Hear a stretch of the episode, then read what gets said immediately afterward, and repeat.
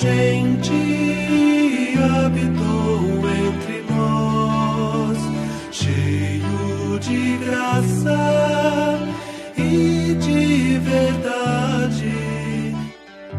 Você está ouvindo o podcast do Guilherme Kerr. João capítulo 6, versículos 26 até o 40. Jesus é o pão que alimenta de verdade. Uh, tendo acabado de fazer o milagre da multiplicação e tendo acabado de atravessar o mar e todo mundo atrás dele, procurando encontrá-lo, uh, procurando mais Jesus, que conhecia o coração humano mais do que ninguém, responde para aquela multidão. Jesus respondeu: A verdade, porque a pergunta deles foi essa: Professor, quando foi que você chegou aqui? E a resposta de Jesus não tem nada a ver com o que eles perguntaram. A verdade sem rodeios é esta: vocês têm vindo atrás de mim não porque entendem o significado dos milagres, mas porque comeram pães à vontade.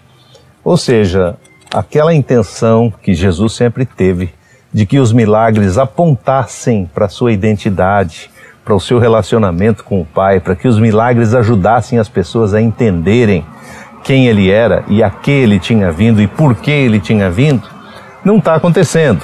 O que nós queremos é o proveito do momento, queremos o resultado imediato, não só hoje, como naquela época também. E Jesus percebeu isso de longe, farejou de longe essa intenção. Vocês querem mais milagre, vocês querem mais pães. Daí ele responde assim: trabalhem para adquirir não deste pão que não que mata só a fome, mas só por um tempo mas sim pelo pão que alimenta a vida que não tem fim. Este pão só o Filho do Homem pode dar a vocês, porque Deus, o seu Pai, o garante. Então ele está dizendo: olha, em vez de correrem atrás desse pão, porque a nossa tendência é essa, né? Correr apenas atrás do temporal e do passageiro. E não estou dizendo que não seja válido isso, e nem Jesus está dizendo isso. Ele está dizendo: olha, se vocês querem realmente encontrar o significado mais profundo da vida, Procurem aquele pão que sacia a, a fome interior, a fome maior que nós temos, que não é a fome física. Perguntaram então: Que tipo de pão é esse? Jesus respondeu: Este é o trabalho que agrada a Deus, acreditar naquele que ele enviou. Ele diz, Jesus tinha dito: trabalhem por um certo tipo de pão. Eles perguntam: que pão?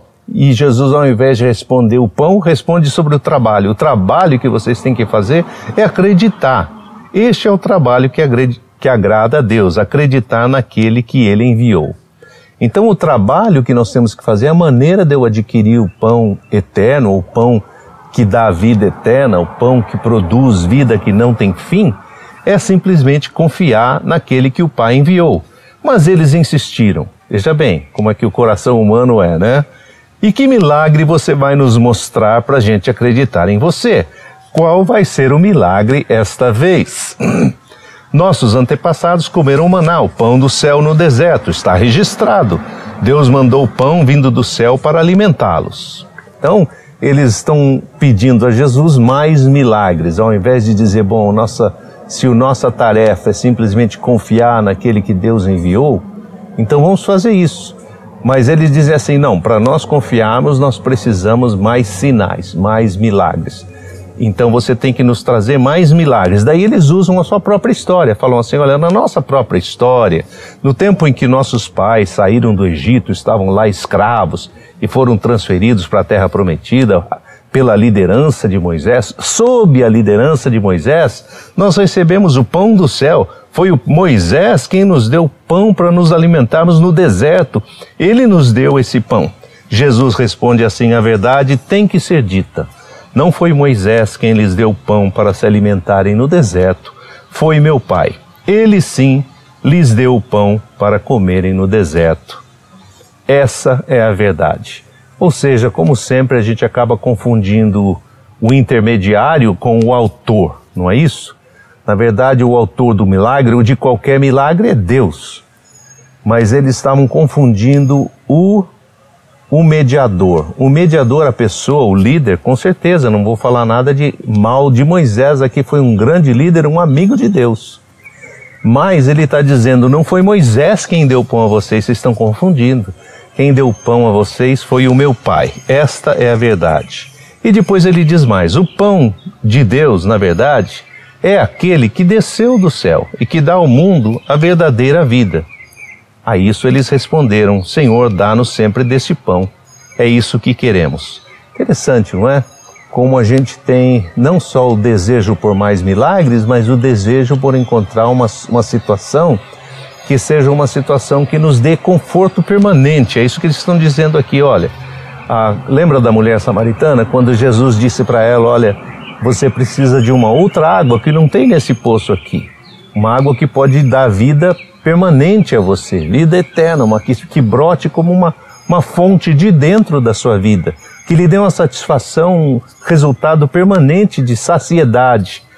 E ela diz assim: ai, que beleza, se você pode me dar dessa água, é essa que eu quero. Aqui é a mesma coisa. Jesus diz: olha, vocês precisam de um pão que dá vida permanente. E eles respondem: beleza, é esse pão que nós queremos. Mas Jesus foi mais fundo, versículo 35. Eu sou o pão da vida. Toda pessoa que se achega a mim jamais terá fome, e toda pessoa que crê em mim jamais terá sede, nunca mais. Aqui talvez um, um dos versículos chaves do, do Evangelho de João, do livro todo, é essa revelação de Jesus, de que aquilo que ele traz, a sua própria pessoa, a revelação de si mesmo, é alguma coisa que sacia a nossa vida de uma maneira tão profunda que é como se eu não precisasse mais de pão, eu nunca mais vou ter fome. É como se eu não precisasse mais de água para beber, que é uma coisa tão necessária. O ser humano não vive sem água, não é? E ele diz assim: Eu sou a água da vida. Ele diz assim: Se alguém chegar até mim, nunca mais vai ter sede. Se alguém confiar em mim, nunca mais vai ter sede eternamente. Então é isso, né? Nós temos um, como dizia Santo Agostinho, nós temos uma ansiedade, um anseio, um vazio dentro de nós que, que nós só nos sentimos completos quando nós chegamos até aquele que nos criou, quando nós voltamos ao relacionamento com aquele que nos fez. Então, mas eu já lhes disse antes, Jesus continua, vocês já têm me visto, mas mesmo assim não têm acreditado naquilo que eu faço. Que interessante, né? Não é a quantidade de milagre que produz a fé. Vocês querem cada vez mais milagres, toda vez pedem um milagre diferente, um milagre maior, alegando que se esse milagre vier, vocês vão crer. Mas na verdade eu tenho andado com vocês e vocês já têm visto todo tipo de milagre, mas não têm acreditado. Daí ele diz mais: Todas as pessoas que meu Pai me dá se achegam a mim, e todos os que se achegam a mim ficam perto de mim e jamais serão rejeitadas. Porque eu desci do céu não para fazer a minha própria vontade, e sim a vontade daquele que me enviou. De novo, o projeto de Jesus, como o Evangelho de João e todos os evangelhos tentam nos mostrar, é revelar o coração do Pai. Qual é a vontade do Pai? Às vezes a gente fala assim, mas qual é a vontade de Deus? Você quer saber a vontade de Deus? Jesus é a revelação da vontade de Deus. Começa a estudar a vida dele, começa a estudar o Evangelho, começa a estudar como é que ele falava com as pessoas, como é que ele agia, como é que ele se comportava no meio das tensões, das dificuldades, como é que ele resolvia conflito, como é que ele respondia às pessoas que o procuravam, estavam desejosas e necessitadas e carentes, como ele respondia àqueles que eram seus, ah, é, vamos dizer assim, perseguidores, agressores porque eu desci do céu não para fazer minha vontade, mas a vontade daquele que me enviou. E esta é a expressa vontade daquele que me enviou. Que ninguém se perca de todos que ele me dá, pelo contrário, que cada um deles seja ressuscitado no último dia. Então, ele vai dar uma dica a mais aqui sobre a vida eterna, que não é apenas uma vida, uma vida de plenitude de vida, de você saciar esse, esse anseio, esse vazio interior que todas as pessoas têm, mas que a vida eterna é uma vida também de ressurreição. Nós cremos na ressurreição do corpo e na vida eterna. Isso faz parte do credo apostólico, não é isso? O que quer dizer acreditar na ressurreição do corpo? É que um dia Deus vai nos ressuscitar, o nosso físico vai ser ressuscitado para vivermos eternamente com Deus. Essa é a vontade do meu Pai. Que toda pessoa que olhar para o Filho e o acolher e crer nele receba a vida que não tem fim, e eu o ressuscitarei no último dia. Duas coisas que você vai receber: primeiro, vida que não tem fim. Segundo, ressurreição, que é esse corpo aqui que vai deteriorando, vai envelhecendo, eventualmente vai morrer, vai ser ressuscitado para viver eternamente com Deus. É isso e não é pouco não. Boa semana para você, Deus te abençoe.